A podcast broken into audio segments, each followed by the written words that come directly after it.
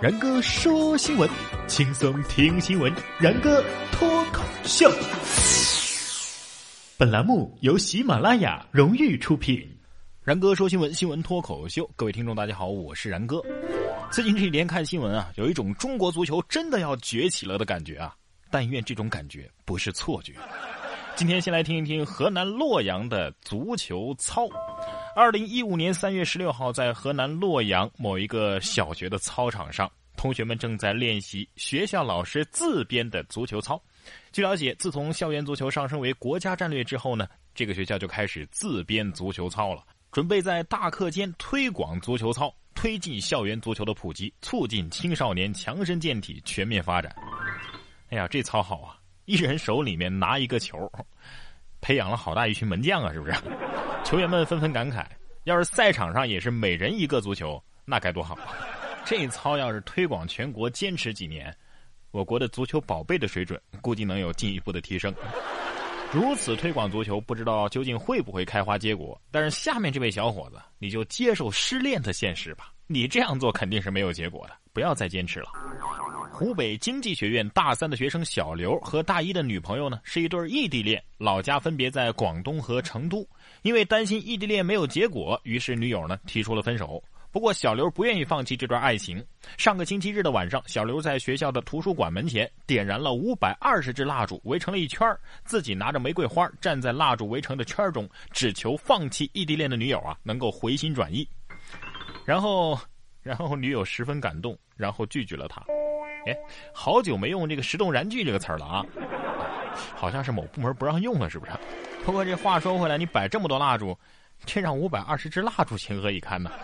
女孩提出分手，肯定是你们之间啊遇到了问题了，不想着去解决问题，而是选择用感动来挽回爱情。就算是她一时被感动了，你们也不会长久的。再说了，感动代替不了感情啊，而且感情这个东西是很难抵过时间、距离。和现实的，还有下面这位美眉，不管你们有多恩爱，但是能不能不要这么作呀？说北京地铁安检水，这个女孩哭着说，男朋友不在我拧不开。当工作人员好心想帮他拧开的时候呢，他又是紧紧的抱着水说，嗯，你们拧开的水没有爱情的甜味儿，我不喝，我要他拧的。两个小时之后，男友赶了过来，才打开了这瓶水，顺利的通过了安检。真是无时不刻不气死单身狗啊！还爱情的甜味儿。没男朋友，你是不是要渴死啊？不过后来有网友发现这则新闻呢是个假新闻，是洋葱日报社发的啊，只是一个段子而已。说到这个洋葱日报社呀，不真实就是他们的底线。洋葱新闻的承诺是，他们所有的新闻都是假新闻，所以请不要当真啊。不过像这样的假新闻我也会编啊，比如说和老婆吵架，他寻死觅活的翻出来一瓶农药，信不信我喝给你看？过了一会儿，他要把农药递给我，老公，我拧不开。不过下面这一对呢，可是真实发生的事情，他们俩差点作死。某一天的凌晨，永康的一对年轻男女遭遇到了车祸，身受重伤。目睹了此事的报警人是这样说的：他们俩之间的对话是这个样子的，咱们一起来感受一下。你又不喜欢我，你又不爱我，我我喜欢你，我爱你，你又不把我放在心上，我把你放在心上，那你怎么表示呢？我们怎么来见证我们的爱情？我们躺在马路上吗？然后他们俩就躺在了马路上。不是你们俩吃药了吗？你们这爱的死去活来的，呃，不对，是爱的死去不一定能够活得来呀。你们这样作死没关系，不要害了无辜的司机好吗？至于下面这两个，是一个愿打一个愿挨，各得其乐，祝你们白头偕老吧。说小罗与女友恋爱了七年，最近他们俩呢在武汉的江汉区的一家餐馆吃饭，因为小罗多看了邻桌的女生两眼，于是这女友是当场发飙啊，一下子就把这个小罗的手机给摔了。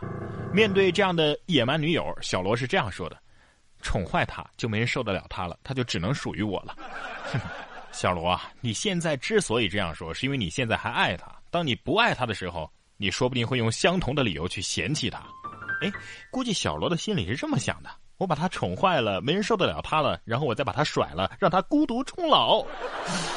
现在知道羡慕那些单身狗了吧？想看几眼就看几眼，没人管。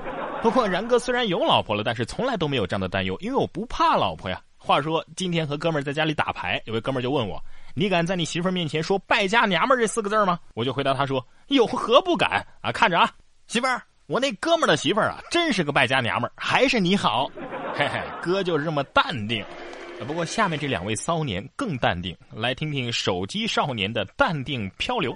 说两名十七、十八岁的少年啊，本来是在密歇根湖结冰的湖面上玩手机，一抬头突然发现他们站立的那块冰啊已经裂开，开始飘远了。就在救援人员展开营救的大约三十分钟的时间里啊，这个少年们依然是在玩手机。不过我想说，不然呢？难道这俩人还要在冰上跳支舞吗？估计这俩哥们儿啊，本来是想扔个漂流瓶呢，结果把自己给飘出去了。至于玩手机嘛，肯定是这么想的：赶紧发个微博，不然这白飘了啊！不过每次看到零零后恋爱的新闻，然哥都会感叹：时间是把杀猪刀啊，连零零后的孩子都……而这一次，他们还玩起了私奔。三月十六号，北京的一名十六岁的男孩带着他十五岁的女朋友私奔了，然后失联了。原因竟然是因为男孩的家长不同意他俩交往，家长寻求媒体的帮助。好在家长在发出寻人消息的第二天，孩子就在郑州被找到了。哎，当家长不容易啊。不过下面这位家长的做法就着实有点让然哥气愤了。说成都一个一岁零三个月大的小孩名叫拉吉尔，呃，不过这是小名，他爸说了，取名叫拉吉尔就谐音垃圾啊，这样的贱名好养。这还不是重点，在大多数成都市民仍然穿着棉衣，同龄的孩子呢也都穿着棉衣的时候，他却赤身裸体满街跑啊。这邻居说了，即使是在寒冬腊月的时候，这孩子也是从来不穿衣服。他爸爸呢，还会每天在露天的地方给他洗冷水澡。他爸还说这样做是对的。他孩子一年只感冒一次。哎呀，你你你这是虐待儿童啊！你自己穿着羽绒服，让你小孩光着身子，你自己咋不穿个裤衩满大街逛呢？啊！有些笨鸟啊，自己不先飞，却躲在窝里胁迫幼鸟快点飞啊！只有这样没出息的人啊，才会让别人来替自己实现梦想。不过气愤归气愤，不要气过头了。下面这位家长竟然是上演了一场气炸了的真实版。